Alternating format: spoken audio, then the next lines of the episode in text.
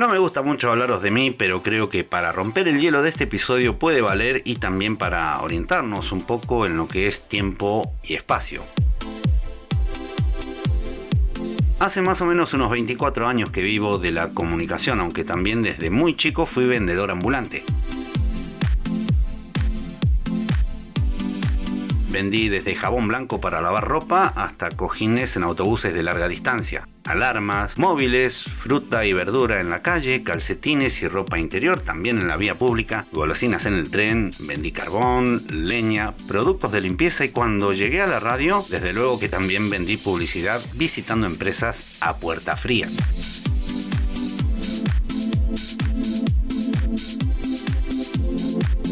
Durante muchos años me gané la vida hablándole a la gente detrás de un micrófono y gracias a la radio tuve la suerte de andar, de conocer y sobre todo a encontrarme con gente increíble de la que nunca me voy a olvidar porque de la mayoría aprendí algo.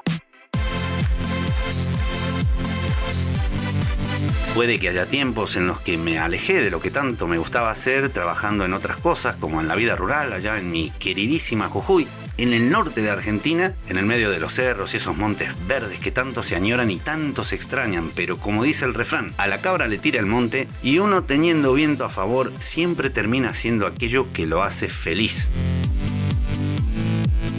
He cometido un sinfín de errores y horrores trabajando en lo que tanto me gusta, pero con los años comprendí que hay que hacerse responsables de lo que sale mal y no echar pelotas fuera. En gran medida, cuando estamos al frente de algo que tiene que ir para adelante, tenemos que tomar en cuenta que somos personas, no somos ni héroes, ni el inventor de la pólvora, ni cosa que se le parezca. Cuando a uno le gusta mucho hacer una cosa, aprende bastante, pero hay una condición, aprendemos cuando estamos dispuestos a escuchar, a renunciar a nuestro ego y dando paso a nuestras verdaderas ganas de aprender. Lo demás, como decía un presidente, puedo prometer y prometo, es humo.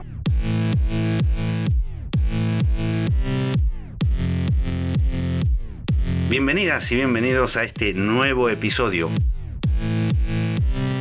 Hace escasas semanas, después de muchas intentonas para revertir la situación, tuve que decidir terminar tajantemente mi relación colaborativa con una marca y esto es algo que por lo general me jode muchísimo. No es la primera vez que ocurre, son unos cuantos años que me dedico a la consultoría, pero a esta clase de momentos los vivo muy amargamente. Me frustra muchísimo la cabezonería, ese liderazgo entre comillas. Me parece ilógico que una empresa contrate a un profesional, le pague puntualmente, pero el resultado no sea más que pérdida de tiempo y marear la perdiz.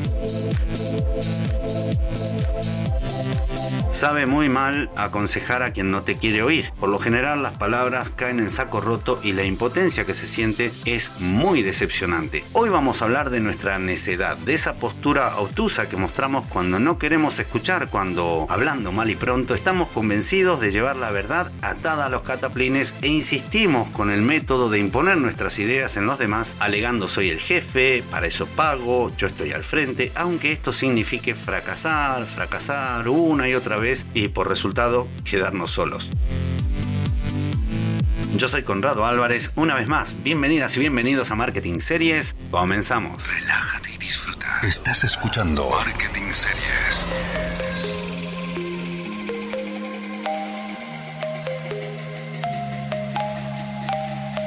Creo yo que hay adjetivos que tienen que formar parte de nuestro fondo de armario mental. Cuando nos disponemos a trabajar con personas y para personas, la claridad es imprescindible. Las acciones e intenciones claras tienen el doble de valor ya que son ligeras y objetivas a la vez.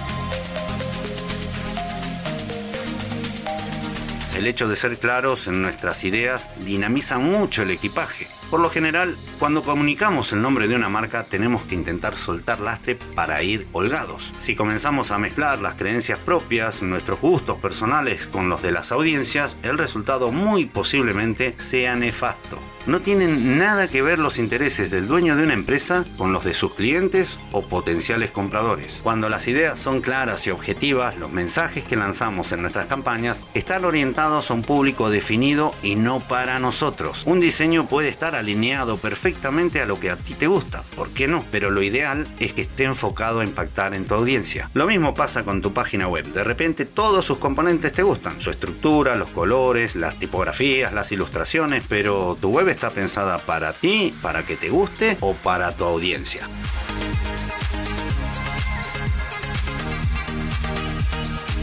Las páginas web que funcionan y convierten siempre están hechas de cara a los prospectos, a esas personas que pueden estar buscándonos al buscar información y al pinchar en un enlace de nuestra web tengan una gran experiencia, entonces de repente se quedan, leen nuestros contenidos, los comparten, se suscriben a nuestro blog y luego abren nuestros correos electrónicos, nos siguen en redes sociales por decir algo, pero esa es la idea. Por eso, nada tienen que ver tus gustos en las acciones de marketing que realice tu empresa. Por lo general suelo repetir eso de alejarnos de lo complejo porque darle voz a nuestro ego no hace más que complicar las cosas ya que la cabezonería por lo general carece de argumentos y si hay algo que va ligado al marketing es la acción de argumentar continuamente.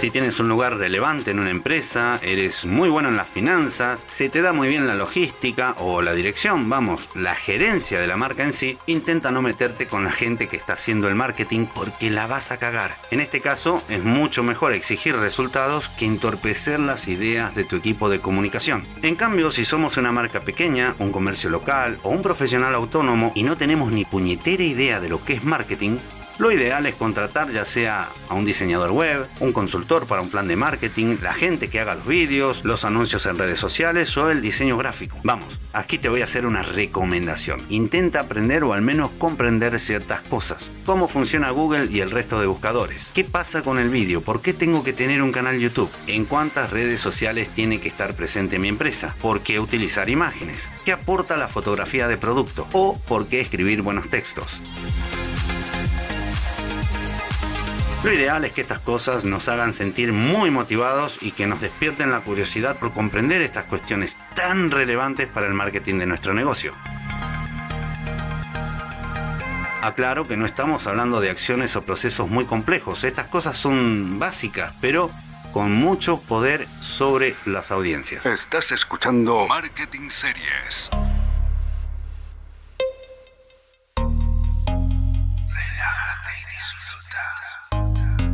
Ya sabemos que el 56% de las personas de todo el mundo tienen acceso a Internet y que este volumen de gente en un solo minuto al día genera 4.500 millones de búsquedas en Google, más de 390.000 descargas de aplicaciones o el envío de más de 18.000 millones de mensajes. Repito, en un solo minuto.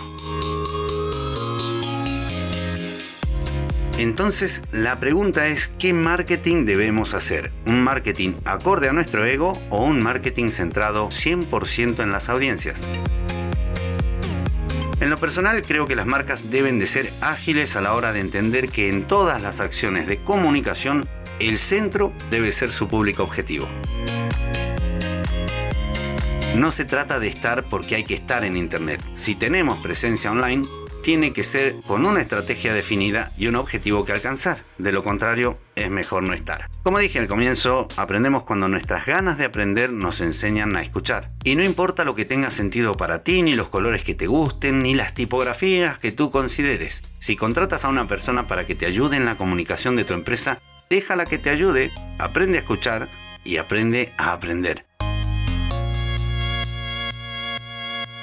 Esta condición se puede extrapolar a todas las cosas que llevemos a cabo en nuestra vida. Nuestra curiosidad y ganas de aprender son como dos puertas que cuando las abrimos quedan abiertas para siempre. El camino es interminable y la experiencia es cojonuda porque aprender es como un viaje y nos lleva a un montón de lugares y nos hace sentir emociones infinitas. Y es más, si uno lo decide, dura para toda la vida. Por eso, aprende, relájate y disfruta.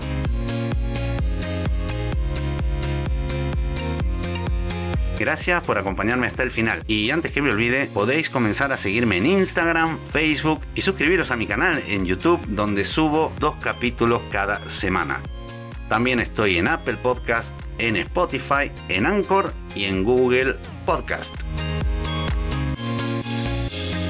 Nuevamente, gracias por estar ahí. Mi nombre es Conrado Álvarez. Esto fue Marketing Series y será hasta la próxima. Adiós.